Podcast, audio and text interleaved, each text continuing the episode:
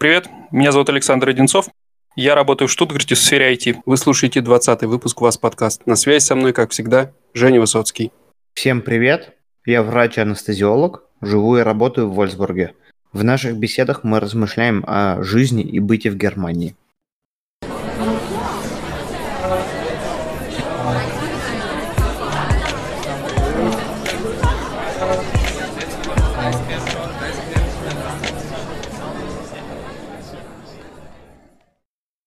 Сегодня у нас в программе очередной гость Артем, мой друг, мой коллега из Воронежа, который в свое время, выучив язык, взял и перебрался работать в медицину в Швейцарии и набирает там сейчас свой бесценный опыт, развивается в медицинском плане и может в этом смысле поделиться с нами различного рода информации. Ну и давай, наверное, не будем многословными и дадим слово Артему. Артем, расскажи пару слов о себе, как вообще вел тебя жизненный путь в Швейцарию. Всем привет, меня зовут Артем, фамилия моя Рушанян. Да, я вот живу в Швейцарии, работаю психиатром. И, в общем-то, сегодня меня мои друзья пригласили э, на такую интересную беседу, на которой мы обсудим как раз все вот эти вопросы о жизни, о бытие в Швейцарии. Такая внезапная э, сходка воронежцев. Ну, начнем традиционно мы с новостей, а потом уже плану по темам, дальше по тексту. Ну, из новостей, наверное, стоит выделить то, о чем гремели последние дня 3-4 все каналы. Что я имею в виду под словом «гремели»? Когда запускаешь э, вечерние новости, на каком-нибудь CDF или ARD, это местные, там, условно, первый и второй канал, э, то первой же новостью на любом из них, э, в любых э, новостях, вот этой вот главной картинкой, которая позади диктора, конечно же, была вакцина против коронавируса, которую, на, по-моему, на этой неделе запустили уже официально в продажу в России, ну, не в продажу, в использование. Вы меня сейчас, конечно, поправите, я тут в этом вопросе, думаю, меньше соображаю, чем вы, поэтому скажу как дилетант, как обыватель. И, в общем-то, в этой новости говорили много, говорили разные люди, и много разных экспертов было в гостях у этих новостей. Ну и в газеты тоже вниманием не обошли. В принципе, любую немецкую, сайт любой немецкой газеты в это время на главной странице была только эта новость. Наверное, интересно было бы рассказать нашим слушателям, как э, в целом оценивается эта новость и это событие в Германии. Ну и раз уж э, так удачно получилось, э, мы можем также и про Швейцарию спросить у Артема, слышал ли он, что говорят об этом местные, что говорят об этом во врачебном сообществе. Плотно с коллегами общаешься. Наверняка новость эту обсуждали где-нибудь в курилках или в столовых. А, ну, вопрос касательно как раз коронавируса, он постоянно обсуждается и постоянно у всех на устах. И, к сожалению, этот вопрос никак не урегулируется. В связи с этим, к сожалению, я не могу поехать в Россию, увидеть родных, потому что, в общем-то, границы сейчас открылись. А, точнее, с 15 августа они будут открываться со Швейцарией и Россией. Но, в общем-то, Россию а, уже убрали со списков э, тех стран, которые а, запрещены к посещению – Однако существует еще риск того, что ты поедешь туда и, в общем-то, там останешься и потом не вернешься. Поэтому я не рискую еще. Видишь, как удачно получилось. Швейцария уже открывает границы, э, а нам, в принципе, пока даже еще ловить нечего. И границы все еще закрыты, и все без изменений. Россия также находится в списке ризикогибитов. Поэтому казалось бы, две страны рядом и говорят на одном языке, но э, меры и совсем разные способы выхода из э, этой пандемии и этого карантина. А, Жень, э, что что касается вакцины, есть ли какие-то, может быть, инсайдерские обсуждения? Что вообще говорят твои коллеги? Особенно, наверное, интересно будет услышать мнение немецких коллег, что они думают касательно этой вакцины и вообще Является ли это такой большой новостью, как э, всем э, подают местные СМИ? Ну, я не думаю, что со своими коллегами я эту новость еще не обсуждал, честно признаюсь. я не думаю, что они знают, что они прям очень сильно информированы, а если кто-то где-то слышал об этой новости, то я не думаю, что воспринимает эту новость всерьез. Я пока сам еще не проверял эту инфу, всю информацию. Единственное, что там громко было заявлено, то что эта вакцина проверена уже на дочери президента нашей страны, и что там появился титр антител не только у нее, но и у всех тех испытуемых. Это звучит громогласно, но потом вроде как начинаешь смотреть мимолетом какие-то отрывки интернет э, блогерского сообщества и каких-то, то есть я еще раз подчеркиваю, я эти источники не проверял. Для меня это все как мелькнуло на экране, дотошно я еще туда не вглядывался, но вроде как э, группа, на которой проводилось исследование, равна 38, так сказать, участникам. Есть ли контрольная группа? Плацебо. Неизвестно, было ли ослепление, я не смотрел, то есть двойное ослепление, которое должно быть в случае, если это исследование более-менее серьезное, подходящее под рамки западноевропейских всех стандартов, так сказать, ну не только европейских, просто стандартов западной медицины. Поэтому могу сказать так. До сих пор все исследования, которые проходили в современной России, не были какими-то внушающими доверие, скажем так. Ну, что я видел, э, я, по-моему, на РД посмотрел целиком весь этот э, репортаж. И на CDF, на CDF, конечно, там вообще очень все драматичное было подано.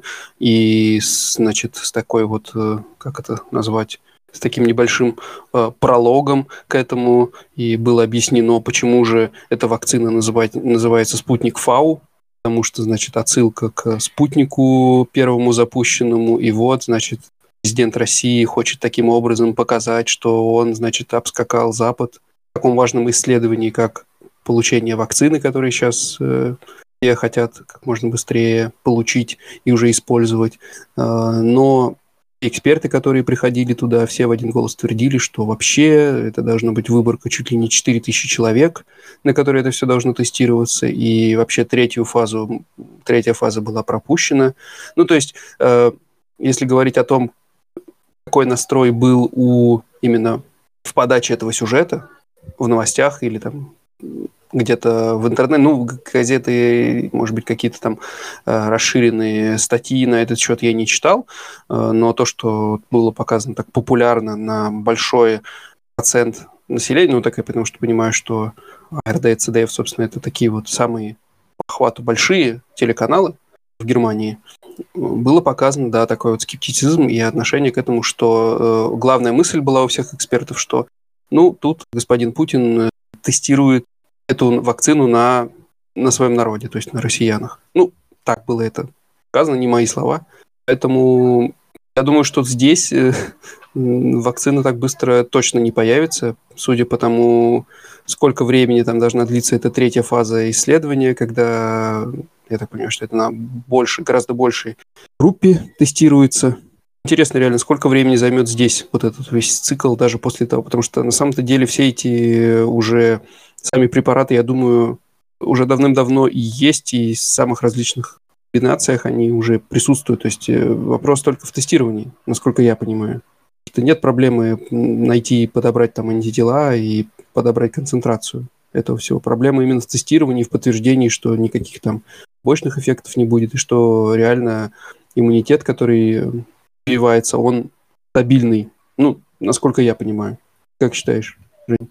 Ну, в Европе и в, за, в западном медицинском мире исследования проводятся второй и третьей фазы после э, теста на животных. Исследования проводятся на добровольцах, которые получают за это заработную плату. И они полностью информированы. Ну, считается, что они полностью информированы. Никто, конечно, не заставляет их под дулом пистолета читать все осложнения, которые они могут пережить.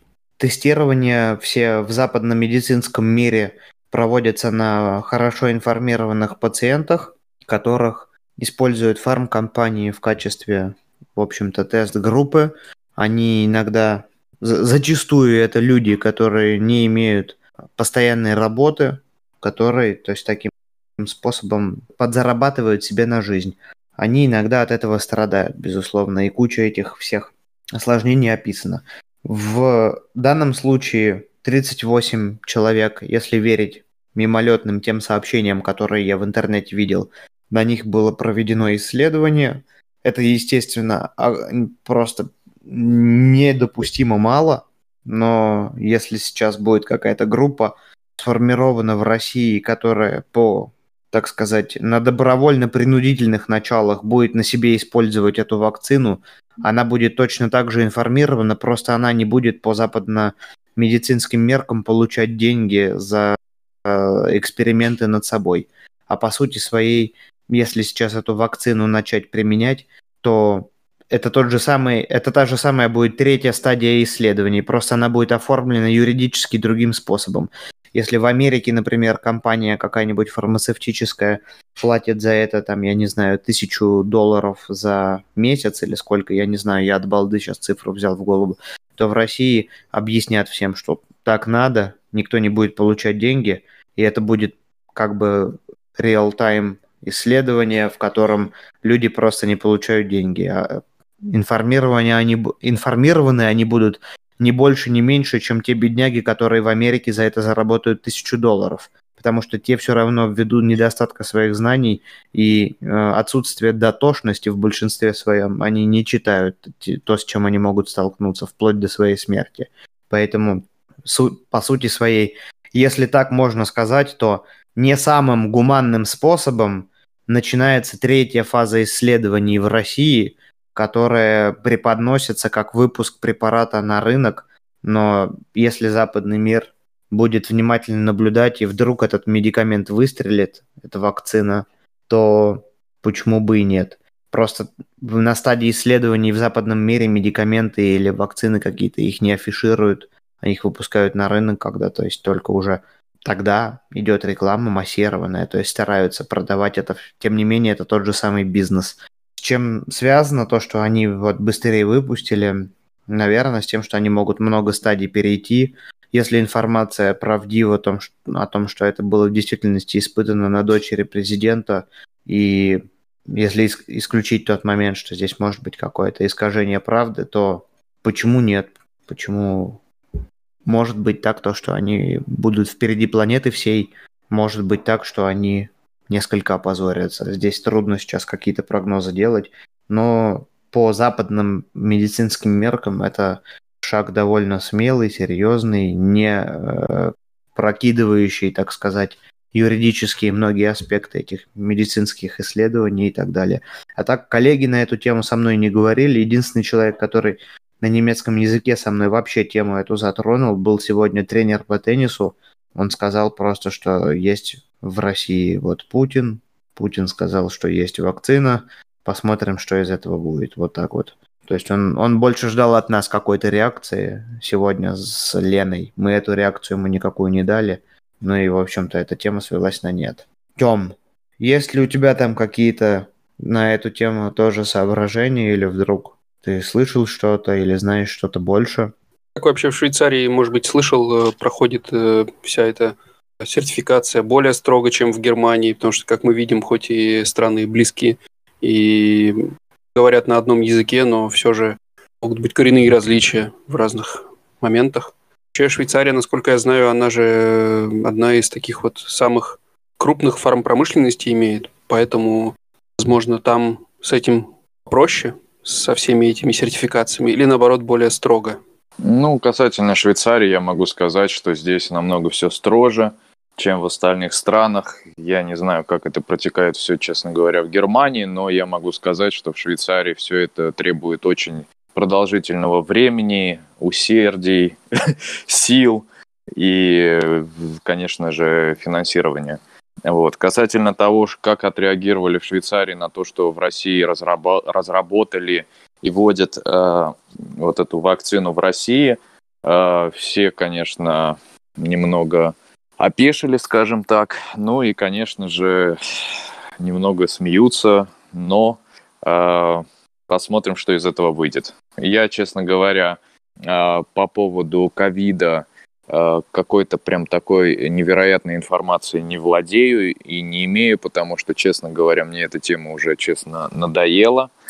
И э, хочется уже вообще не слышать об этом и вообще не читать и ничего не знать об этом. Потому что единственное, что я читаю по ковиду и то, что э, вообще имеет смысл для меня лично, это вот как раз э, тот факт, есть ли возможность поехать в Россию, какие сложности на этом пути э, могут встретиться. Вот. А по, по поводу вируса, как такового, в Швейцарии немного народ успокоился, и, честно говоря, на эту тему мы уже разговариваем редко. Даже вот на наших э, посиделках в кафетерии э, мы эту тему как, как таковую очень редко теперь затрагиваем. Э, если это раньше тема была актуальной и Э, мы постоянно дискутировали и размышляли на эту тему, то сейчас уже э, как таковых разговоров на эту тему нет. Ну вот как раз вот последнее, что я слышал э, за долгое время перерыва, это как раз была вакцина, которую сейчас будут вводить в России. Вот. Ну, в общем-то, посмотрим, что из этого выйдет, конечно, но я считаю, что это неправильно, и э, швейцарцы сами, в общем-то, э, против того, чтобы насильно э, кому-то что-то вводить и кому-то что-то э, делать. Поэтому здесь все на добровольных началах, здесь все на добровольном согласии.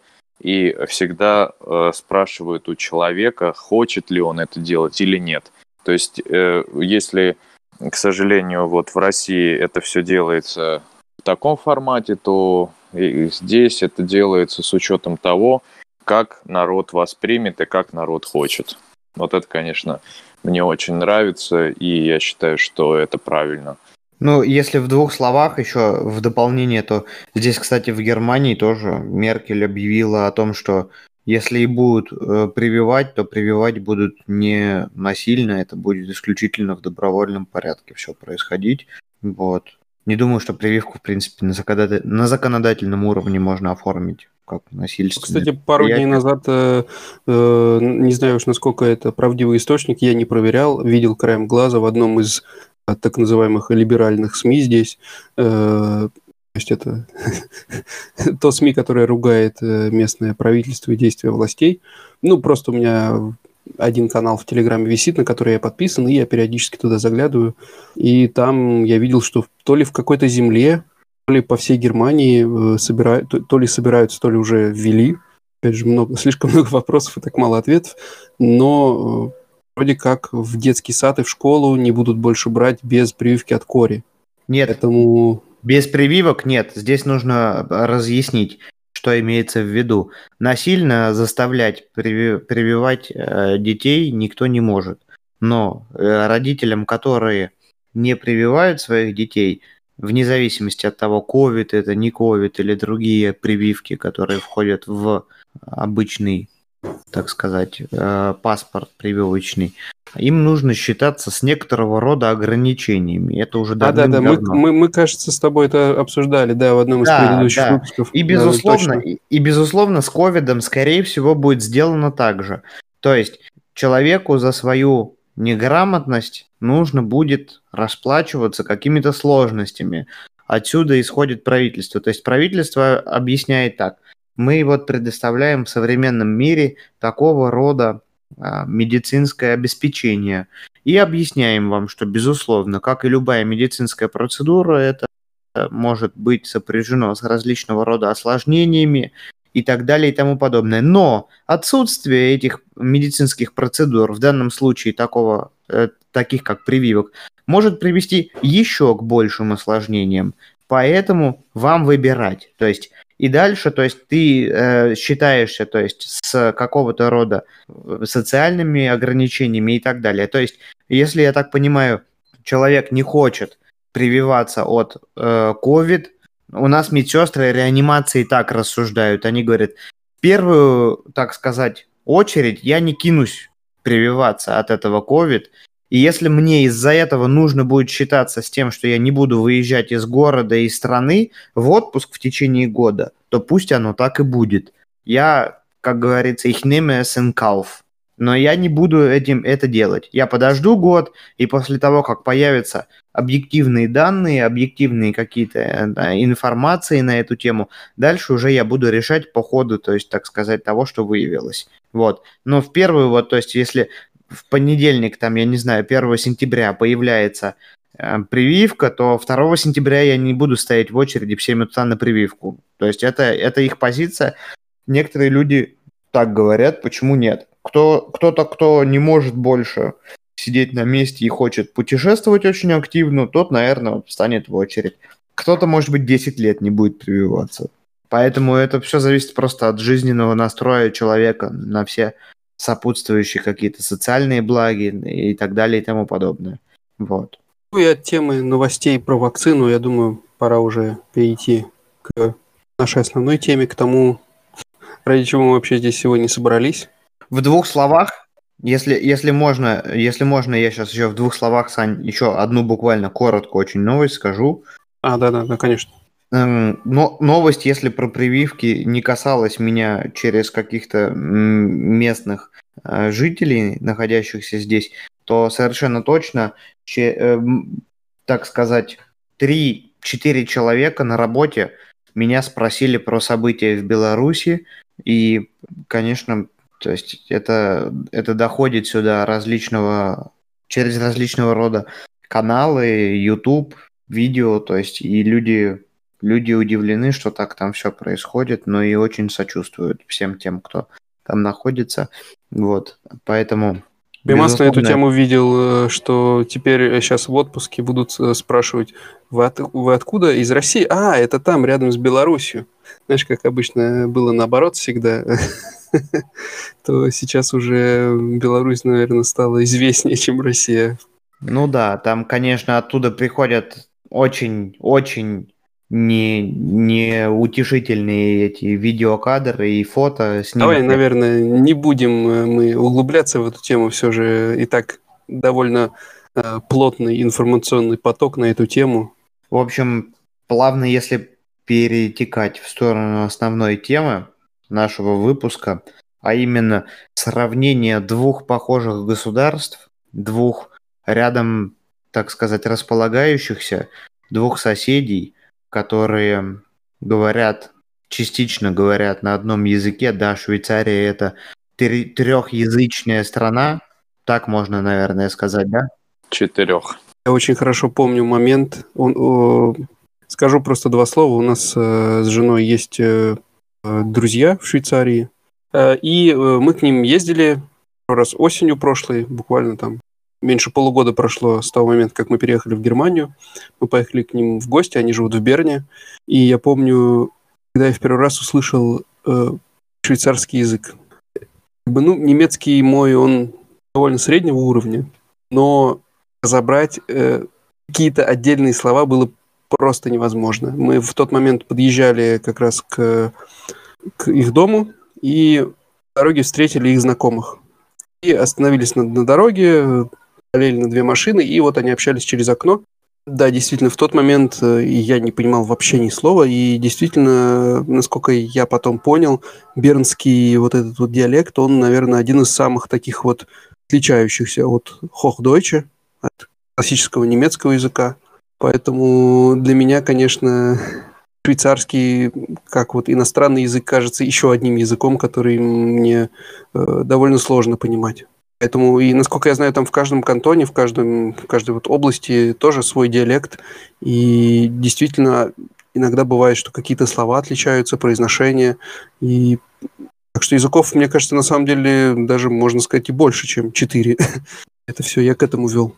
Ну так вот, страна, находящаяся на южной границе Германии, страна очень необычная, страна, располагающаяся в Альпах, на границы с Италией, с Францией.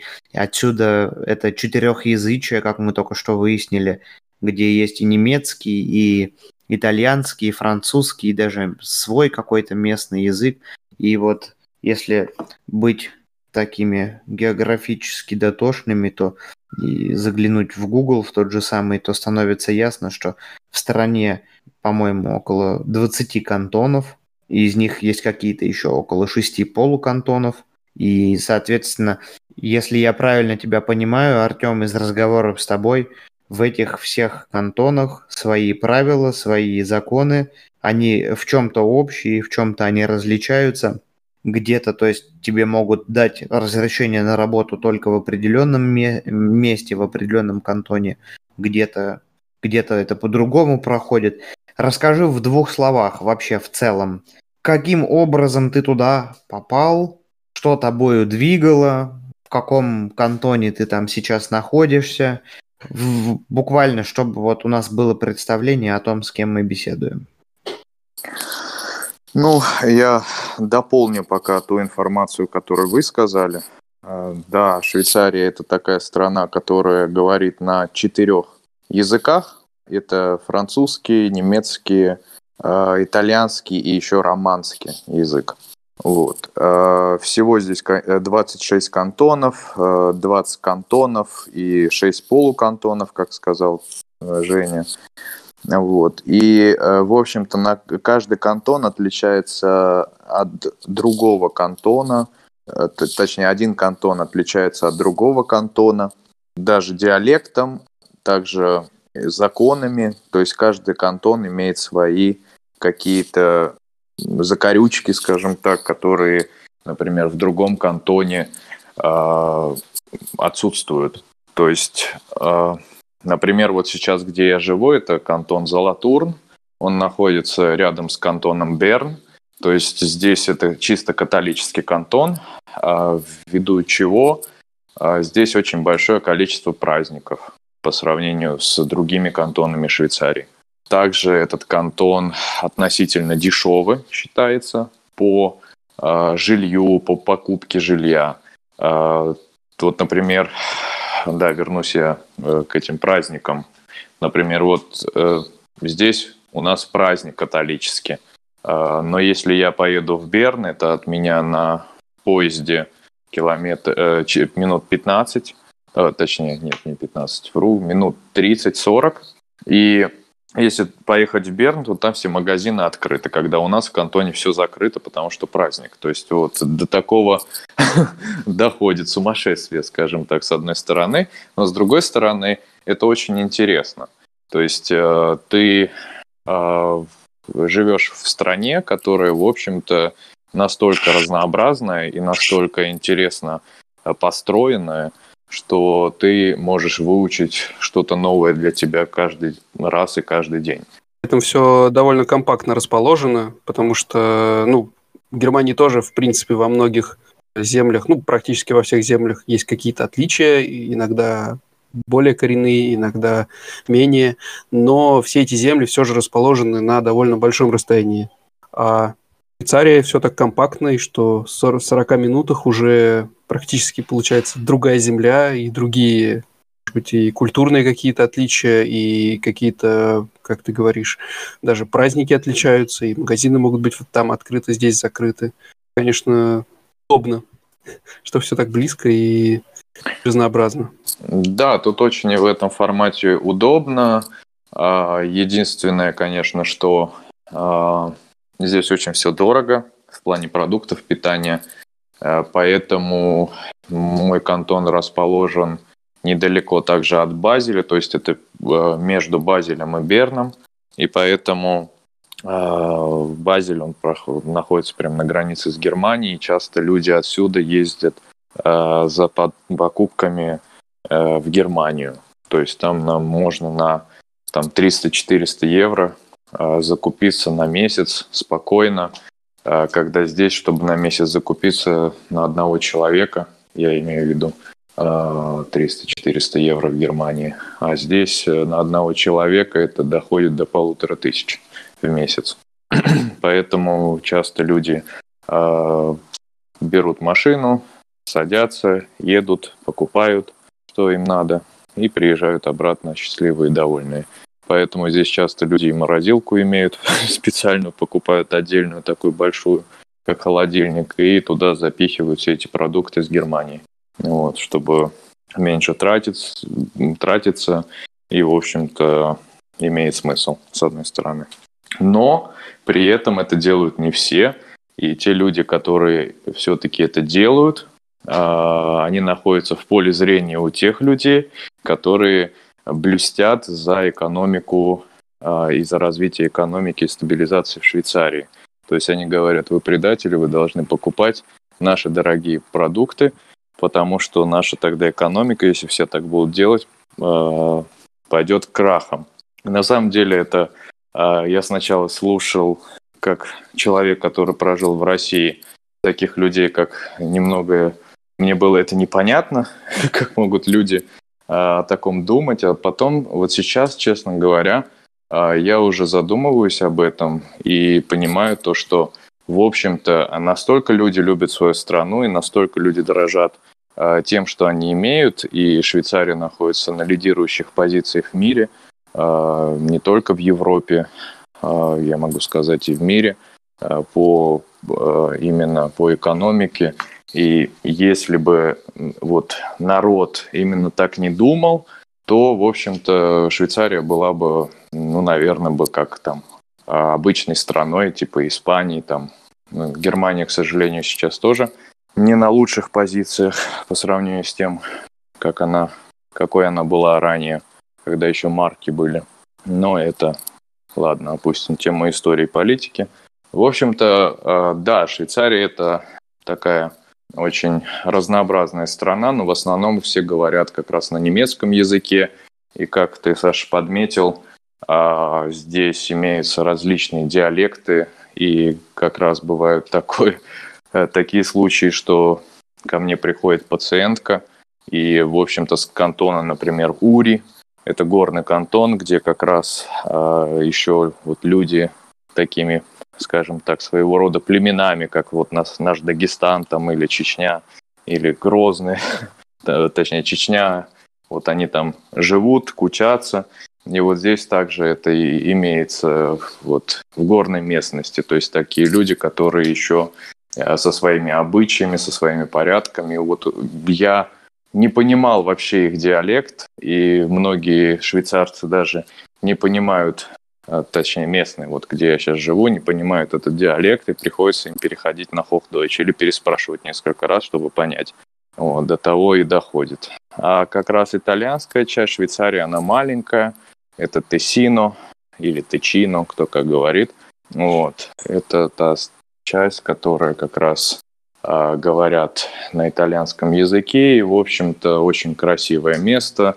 Экономика, конечно, там э, считается слабой, а, хотя это и Швейцария, но вот швейцарцы считают, что там маленькие зарплаты, очень все дорого, и э, как бы туда не пытаются. И даже итальянцы, которые приезжают сюда с Италии, они сначала едут в Течино, понимают, что это немного не круто, если они не живут в Италии, не ездят на работу в Течино, э, то они учат немецкий язык, чтобы как раз приехать вот в эти основные кантоны немецкоговорящие, которые зарплата э, которых выше, то есть в немецком говоря, говорящих кантонах. Французская часть, она, конечно, тоже хороша. Это известная Монтрё, которую я очень люблю и посещаю. Но там тоже, как раз, конечно, зарплаты не такие высокие, как немецкоговорящей части.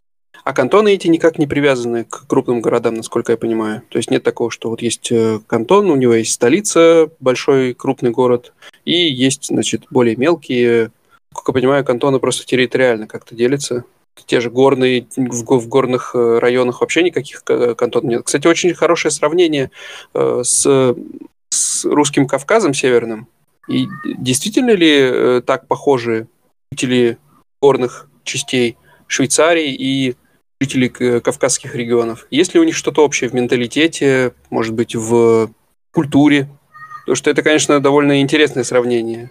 Кавказ и Швейцария совсем разные, на первый взгляд, местности, но что-то общее прослеживается, потому что исторически тоже они развивались примерно в одних условиях.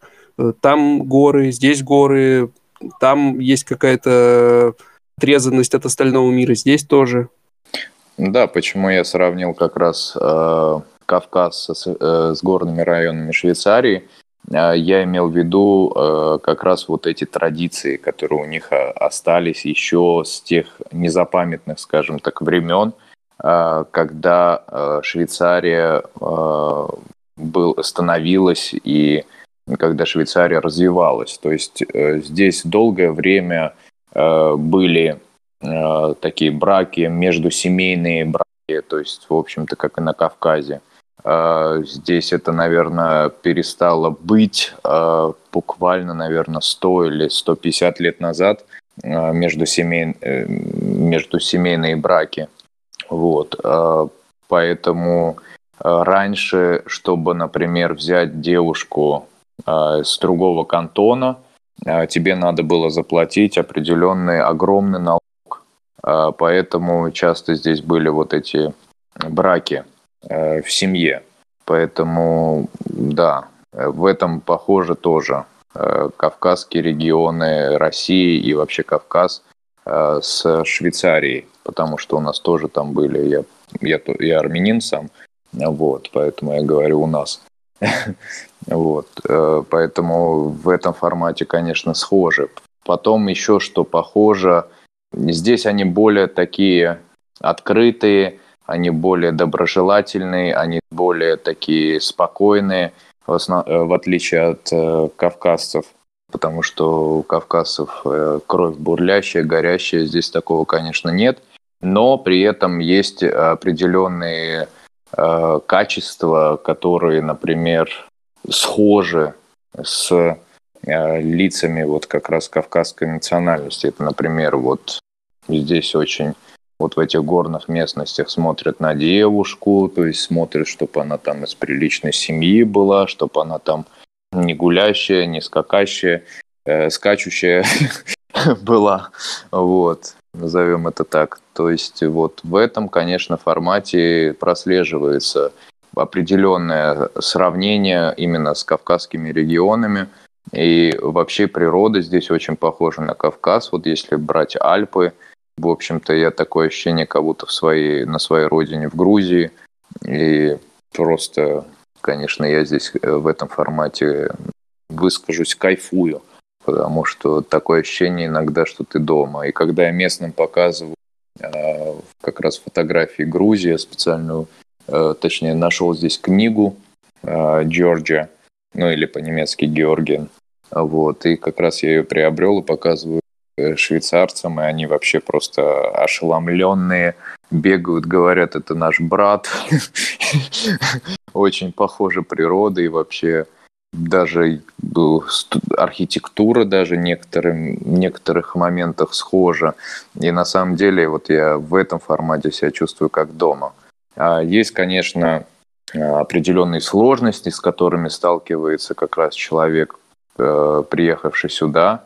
Это, во-первых, язык, во-вторых, э, во-вторых, это диалект, который, когда ты учишь хохдойч и приезжаешь сюда, у тебя появляется такая паника, что ты вообще полудурок и вообще ничего не соображаешь, и вообще как это все э, звучит, и что это такое – и даже когда они говорят на Hochdeutsch, который они учат в школе, у них все равно вот этот акцент сохраняется, и все равно они впи впихивают э, в предложение недостающие вот эти Hochdeutsch слова, и получается это мишунг, то есть смесь э, Hochdeutsch и э, Schweizerdeutsch.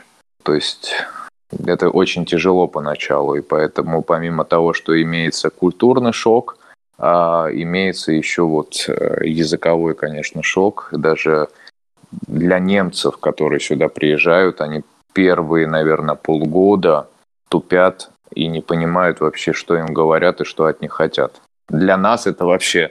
То есть, когда я сюда приехал, это было что-то неописуемое. У меня еще уровень языка был слабый, потому что я Э, учил немецкий язык э, так конкретно, скажем так, учил в течение, там, наверное, пяти месяцев последних, э, когда мне уже как раз предложили здесь попробовать, точнее, работу.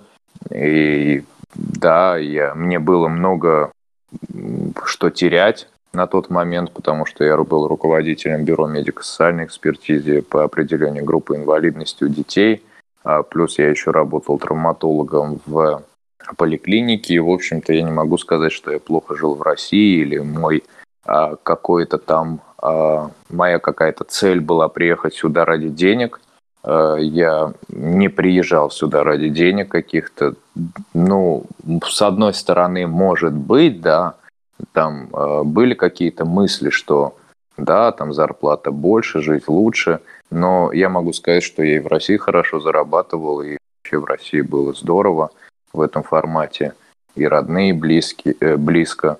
А, но я хотел попробовать что-то новое. Я хотел э, развития, я хотел э, Европы, я хотел понять вообще, что это и с чем это едят. И когда мне предложили Швейцарию, о которой я вообще никогда не думал – что есть какая-то возможность попасть в эту закрытую страну, э, для меня она была закрытой всегда. То есть я ее даже не расценивал и вообще не понимал. Для меня это было Швейцария и Роман Абрамович только в голове.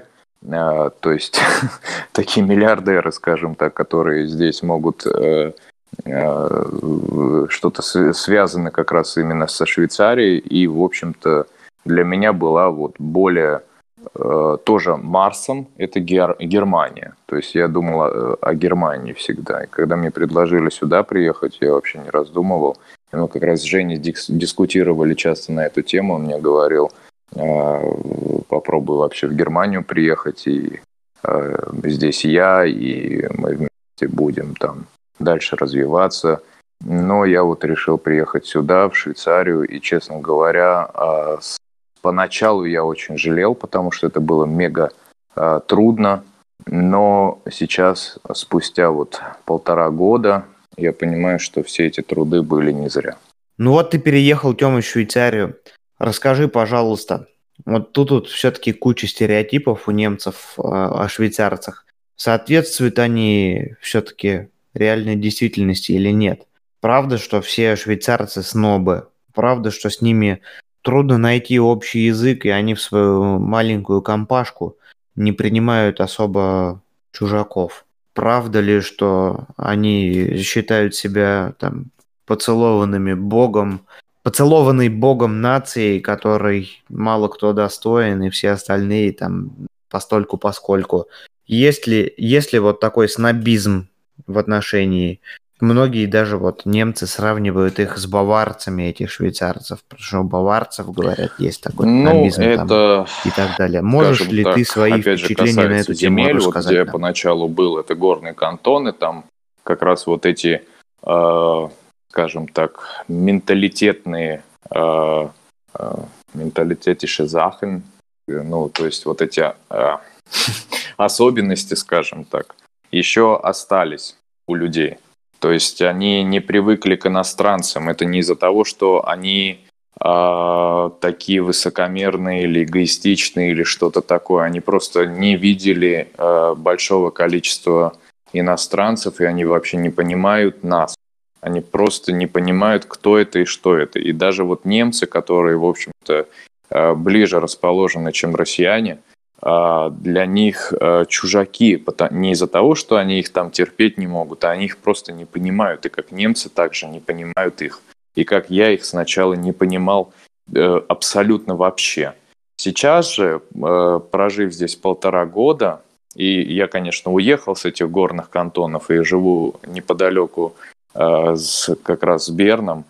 Вот здесь центральная часть Швейцарии, здесь люди более привыкшие как раз к иностранцам, и они уже как-то более-менее а, адаптировались под иностранцев. То есть они уже понимают, что у них есть свои какие-то определенные а, особенности, и, и к которым надо подстраиваться. И они, конечно, требуют, чтобы интеграция со стороны иностранцев тоже была, и это нормально. И я считал, что поначалу, что они какие-то Э, ненормальные и какие-то высокомерные, какие-то эгоистичные, я их просто не понимал. Сейчас я их понимаю. На самом деле это очень культурный, очень вежливый, очень э, своеобразный народ, но при этом э, они тебя всегда держат на дистанции со своим со своей, э, скажем так, со своей вот этой доброжелательностью. Они тебя держат постоянно на дистанции. Но когда ты... Э, им требуется просто большое время. Это менталитет их. То есть им требуется большое время, чтобы они тебя допустили к себе. Но когда они тебя допустили к себе, лучше э, общение ты не получишь ни от одной нации, потому что они тебя поддержат, они тебе дадут э, абсолютно любую помощь, они тебе э, расскажут, как вообще э, здесь существовать, как тебе жить. Вот сейчас я, например, общаюсь с одной девчонкой, она швейцарка, э, работает со мной секретаршей, исправляет мои э, вот эти аустриц, берихты и берихты, э, выписки, которые я пишу. Э, и вот мы с ней что-то начали общаться, как друзья. И сначала она меня держала как-то на дистанции, но сейчас она постоянно рядом, когда мне нужна помощь, она всегда готова мне помочь. Она мне рассказывает э, о том, э, как вообще у них, она смотрит, как у нас, ей это очень интересно, и их поражает некоторые моменты, которые у нас вообще это э, считается нормой. И меня поражает, например, некоторые моменты, которые у них. Но это нормально. Это значит, что они плохие, а мы такие хорошие. Это значит, что у нас просто культура такая. Кстати, вот этот вот холод э, в начале общения и постепенное вот это вот раскрытие, продолжение общения, оно присуще же и русским тоже. Ну, не буду говорить русским, там, народам СНГ, так это назовем, то есть многим другим. Я не думаю, что это... Я вообще не думаю, что это можно привязать к какому-то определенному народу. Я вот следующий мой вопрос Артему, который я хотел бы задать. Вот эм, я приведу сначала аналогию некоторого рода в общем-то, в Москве, если ты будешь на центральных улицах находиться, то там с тобой э, большое количество людей смогут на английском объяснить тебе, куда идти и как найти там такие такие достопримечательности. Еще с улыбкой очень быстро, так сказать, тебе это все объяснят. Уйдешь от туристических точек, уже не так все будет. Переедешь в Воронеж, там по-английски мало кто говорит и принимает мало кого. И то самое происходит, как если переедешь в Тамбов и в Тамбовскую область или в деревню, то есть там уже будут люди очень э, закучкованы, очень своим, так сказать, объединены селом, там, аулом не повернется язык сказать, потому что это более такое, как сказать, горное э, географическое объединение. Скажи, пожалуйста, про, Гер... про в Германии про Швейцарию ходит такой вот, в общем-то, ну как сказать, это стереотип. Швейцария – это очень дорогая деревня, в которой очень все дорого стоит, очень все красиво, много правил, но, в общем-то, особо не отвлечешься, не развлечешься. Ну и по сути своей люди-то они зависят в том числе от того, какова агломерация вокруг них. Будет ли это Москва это одно дело, будет ли это Ганновер это совершенно другое дело. То есть понятно, что в Москве они будут более продвинутые, несмотря на то, что Ганновер это Европа. Тем не менее, не, не, не, не являются ли эти черты, которые ты только что описал, частью все-таки более деревенской культуры, чем более какой-то национальной? Как ты думаешь? Деревенской, деревенской сразу подчеркну, это ни в коем случае нельзя никого обижать, не, это не с точки зрения того, чтобы там обидеть кого-то или еще что-то. Э, деревня, она может быть в идеальном состоянии, как здесь в Германии, или очень дорогой, как в Швейцарии и так далее. То есть это не с той точки зрения, чтобы сказать, типа, ой, там в негативном плане, там, ой, там это деревня, там вообще ничего не знает. Нет, можно, можно быть в деревне, можно, можно быть довольно-таки продвинутым, но тем не менее, ввиду того, что ты всю жизнь рос среди тысячи человек, а не десяти миллионов, извини меня, ты и не будешь принимать э, так быстро к себе в три соседних улицы, близко к, к себе подпускать не будешь людей. Это банально, то есть как просто сравнение, не с точки зрения того, чтобы обидеть кого-то. Ну, Жень, э, я тебя не знаю, как там немцы что говорят, э, и что они вообще считают. Э, а если они так считают, то чего они тогда сюда едут, если они так плохо о Швейцарии думают. Деревня, тут я бы не мог, не мог сказать, что Швейцария это деревня, дорогая деревня. То, что дорогая, это да, деревня – это что подразумевается под этим. Если что здесь спокойная жизнь, то это да. Что здесь э, можно спокойно выйти на улицу и никто тебе не набьет харю, то это да. А в плане того, что здесь нет таких раз, развлекалок и рыгалок, э, которые есть, не знаю, наверное, в Германии или там в России, точно в России, э, то здесь этого нету, потому что у людей менталитет другой, и они более спокойные, они размеренные, есть свои правила, есть свои принципы, есть свои понятия. И э, на самом деле мне сначала было это все тяжело принимать, потому что я этого не понимал, опять же. Вот я здесь полтора года уже живу, и я это начинаю понимать, и от этого начинаю немного кайфовать даже.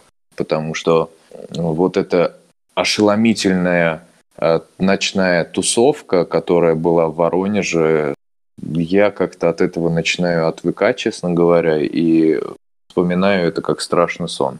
А в плане того, что здесь э, ты сказал верно, э, то, что здесь, да, малое количество людей, поэтому они к нам не привыкшие, да, да. То есть, э, как можно, например, если ты в Дагестан поедешь, э, в какую-нибудь горную местность, ты приехал туда, на тебя также будут смотреть и говорить, что ты, чувачок, откуда вообще, и что ты зачем, и еще набьют тебе харю. Здесь тебе никто харю не набьет, здесь тебе просто скажут, что ты, ну, не поймут тебя, не поймут. Да, они мало путешествуют, они даже по своей Швейцарии, кстати, мало путешествуют, они очень удивляются, что я был в Лозанне или во французской части, или в Тессин часто езжу. Местные жители, они по Швейцарии там были в двух-трех местах. То есть у них, да, они не знают, кто такой э, Чарли Чаплин, они не знают, кто такой Э, кто такой, э, э, там, например, я не знаю, там, кто такой Бинго Бонго в фильме Адриано Челентано и вообще кто такой Челентано. Они этого не знают, и нужно знать, потому что они живут в той стране, которая обеспечивает их от и до. Они работают, они читают свои книги, которые им интересны, они занимаются своими делами, которые они считают интересными, и они просто живут. То есть здесь нету такого, что ты приехал, показал э, свои какие-то навыки э, безумные, как я поначалу думал, и это была моя ошибка глобальная. То, что я приехал с России, я думал, здесь надо показывать, что ты читал Аристофана, и то, что ты знаешь, кто такой Аристотель, и вообще э, ты читал Э, там бешеные книги, которые они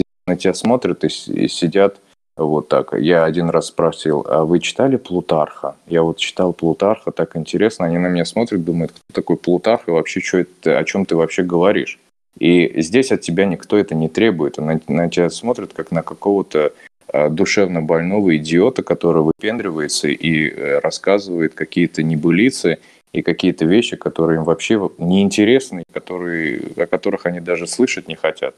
И поэтому это была моя глобальная ошибка после России, где ты должен что-то всегда доказывать и показывать человеку. Здесь ты не должен ничего показывать и доказывать. Ты здесь спокойно живешь, выполняешь свою работу, идешь домой, занимаешься чем хочешь. Никому тебе, никому дела нету. Чем ты там занимаешься и что ты там читаешь. Наверное, нельзя обойти стороной э, уже довольно важный частый стереотип Швейцарии. И это вообще, наверное, первое, что я услышал от э, своего коллеги, когда ему в первый раз сказал, что я еду на выходные своим друзьям в Швейцарию. Сказал, да, хорошо там, только налоги высокие. То есть вот эта первая фраза была вообще никак даже не связанная с э, путешествием туда. То есть это было не про то, как там красиво или там какие места там есть э, первым, первым делом немец сказал про то, какие там большие налоги. Ну и, наверное, пару слов, не будем, без, не будем углубляться в эту тему, потому что тема налогов – это всегда довольно обширная тема, и так, насколько ее не обсудить, ну, буквально в двух словах, э, давай, наверное, даже проще будет на таком примере. Э, все сравнивают обычно ну, говорят, что в Германии вот зарплаты ниже в среднем, чем... Я сейчас не говорю конкретно там про медицину, в целом, в общем, в разных специальностях. Вот в Германии зарплаты ниже, чем в Швейцарии, но при этом стоимость жизни тоже ниже и налоги ниже. В Швейцарии, соответственно, зарплаты сильно выше, но при этом сильно выше также налоги и стоимость жизни. В одном из выпусков предыдущих мы с ребятами, моими коллегами из IT-сферы обсуждали состояние отрасли в Германии и пришли к такому выводу, что в Германию ехать за большими деньгами не стоит, конкретно в нашей сфере. Работая как сотрудник по найму, э, вряд ли заработаешь здесь большие деньги. И в связи с этим я бы лично охарактеризовал Германию как такую страну среднего класса, где ну, просто хорошая зарплата, но если ты хочешь гнуть выше, то это стоит гораздо больших трудов, чем вот войти в этот средний уровень, средний класс. Артем, может быть, скажешь тогда в двух словах, как, как дела обстоят в Швейцарии с этим, и действительно ли э, эти высокие э, зарплаты из-за больших налогов и высокой стоимости жизни по итогу сводятся к той же самой потребительской, к тому же самому потребительскому потенциалу, как и, например, в Германии, или в Швейцарии действительно можно заработать хорошие деньги, большие? Ну, про IT-тему э, я тебе сказать ничего не могу, потому что никогда ею не интересовался. Касательно медицины я тебе могу сказать, что, э, в общем-то, опять же, все зависит от человека. Если человек э, хочет зарабатывать и умеет зарабатывать и умеет откладывать, то, в общем-то, в Швейцарии это не то, что возможно, это реально. А это все зависит от человека, опять же. Просто говорить о том, что э, про Германию или там сравнивать э, зарплату Германии и Швейцарии, я сравнивал ее, я интересовался этой темой, и я могу сказать, что, в общем-то, э, в Швейцарии ты получаешь в итоге больше, чем в Германии. Э, почему? Потому что, э, в общем-то, да, продукты питания здесь, как я уже говорил, дороже – жизнь дороже, э, налоги э, с одной стороны выше, но опять же это все зависит от кантона, где ты живешь. То есть в одном кантоне это 15% вычисляется с твоей зарплаты, в другом кантоне это вычисляется там 10%, в третьем 7%, в третьем 25%. То есть это э, все настолько разнообразно интересно все выстроено, э, что подводить итог про общую Швейцарию э, возможности как таковой нету. Э, говорить о том, что э, здесь можно хорошо жить, да, здесь можно хорошо жить, этой зарплаты хватает тебе даже, чтобы еще и отложить и позволить себе то, чтобы довольно-таки неплохо себя чувствовать и, да, и в конечном счете приобрести себе со временем жилье. Но, опять же, э, все зависит от тебя. Насколько ты хочешь развиваться, насколько ты хочешь э, идти вперед. То есть, э, если человек э, занимается одной и той же деятельностью и не, не видит никакого дальнейшего пути для себя, то, в общем-то, это везде э, так, что человек в итоге останется на том уровне, на котором он находится. Э, если человек целеустремленный, он хочет карьерно расти, выстраивать свою карьерную лестницу, то здесь это все реально, просто подтверждай, сдавай и нарабатывай, и все у тебя получится. вопрос интеграции тоже немаловажный здесь вопрос.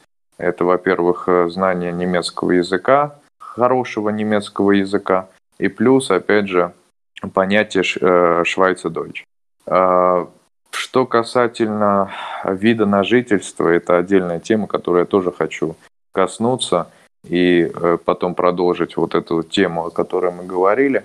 Как раз вот э, европейцы получают здесь вид на жительство типа Б. Здесь вообще есть три вида на жительство. Это тип L, тип Б и тип С.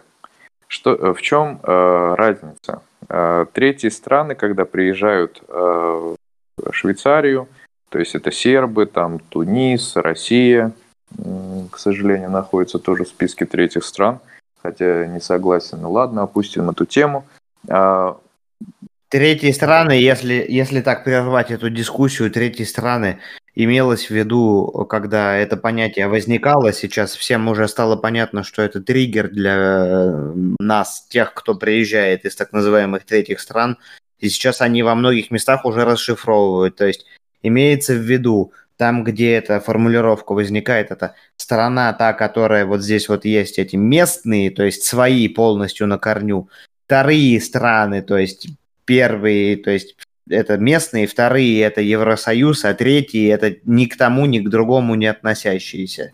То есть э, чисто теоретически Америка попадает под раздел третьих стран, то есть это никакое не дюже оскорбление. Ну да, вот Женя правильно сообщил и рассказал.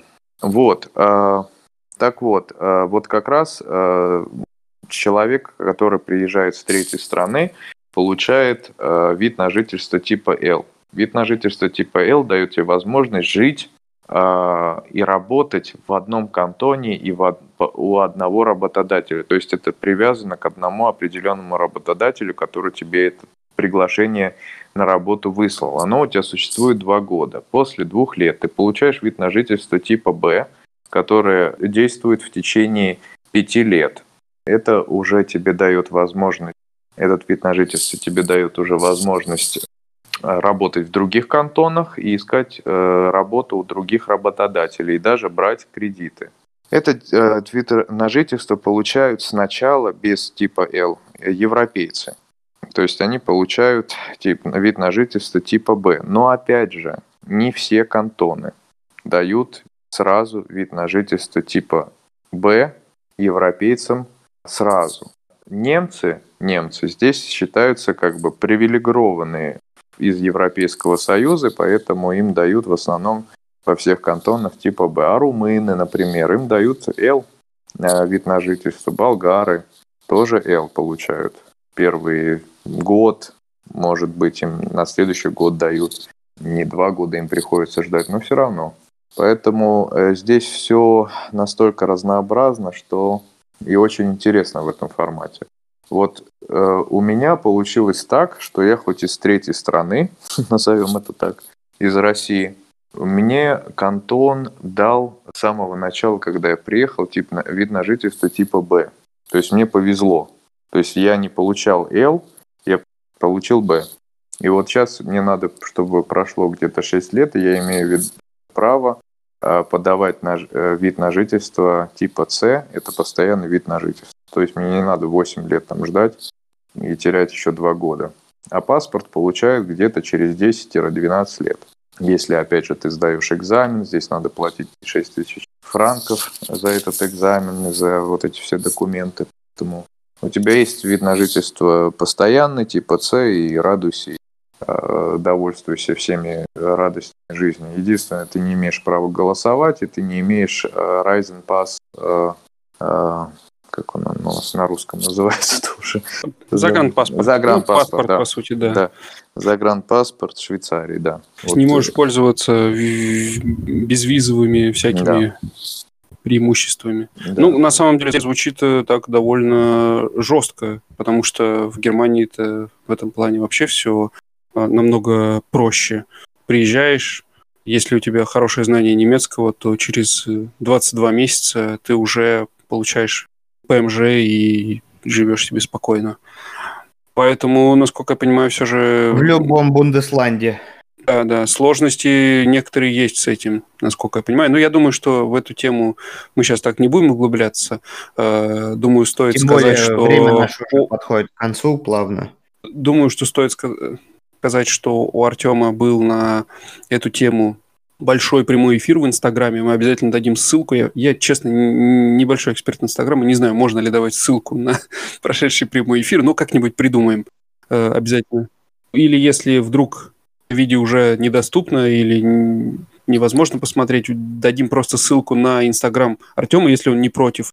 И я думаю, что в дальнейшем, если какие-то новые прямые эфиры или, может быть, э, новости для переезда в Швейцарию будут появляться, его в Инстаграме вы все увидите. Я думаю, если... Артем, ты не против, если мы оставим ссылку на твой Инстаграм в описании подкаста и... Нет, я только за, спасибо. И, в общем-то, я готов всегда поделиться информацией. К сожалению, у меня нет всегда э, много свободного времени. Но когда есть свободное время, я провожу да, прямые эфиры и пытаюсь людям э, рассказать и э, сообщить как вообще, с какими трудностями вообще человек может столкнуться на этом пути. И, в общем-то, с теми проблемами, которыми мы с Женей в тот период столкнулись. Потому что, в общем-то, не с кем было мне лично, Жене в этом формате э, было полегче, потому что он э, раньше меня подсуетился и, в общем-то, и вообще, вообще раньше меня начал этим вопросом заниматься и какие-то там знакомства искал. И, в общем-то, было с кем посоветоваться. У меня этого не было. Я советовался в основном с Женей. Ну и в, в любом случае, как наши слушатели знают, всегда есть возможность задать нам вопрос либо через Telegram-бота, либо через э, Google форму, которая есть в описании к каждому выпуску.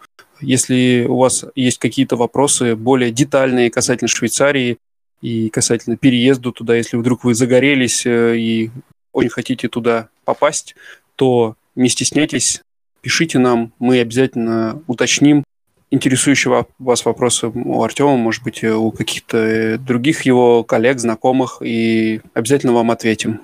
Ну и время наше уже подходит к завершению, но есть один вопрос, который мы не можем не затронуть. Тема довольно обширная, и я думаю, что нужно нам стараться не сильно углубляться в нее, потому что иначе можем перейти сейчас в какое-то бурное обсуждение этой темы и э, записываться до утра. Э, начну, опять же, того, что те самые наши друзья из Швейцарии проезжали на прошлых выходных к нам в гости. Мы все выходные гуляли по Штутгарту, много разговаривали, и в какой-то момент у нас зашла речь про сыну Швейцарии, муж вот этой вот подруги, э, который из Воронежа, он э, живет в Швейцарии очень-очень давно. Я не помню точно, то ли с пяти лет, то ли с семи, но, в общем, у него швейцарский паспорт, и, в принципе, он швейцарец. И он всегда...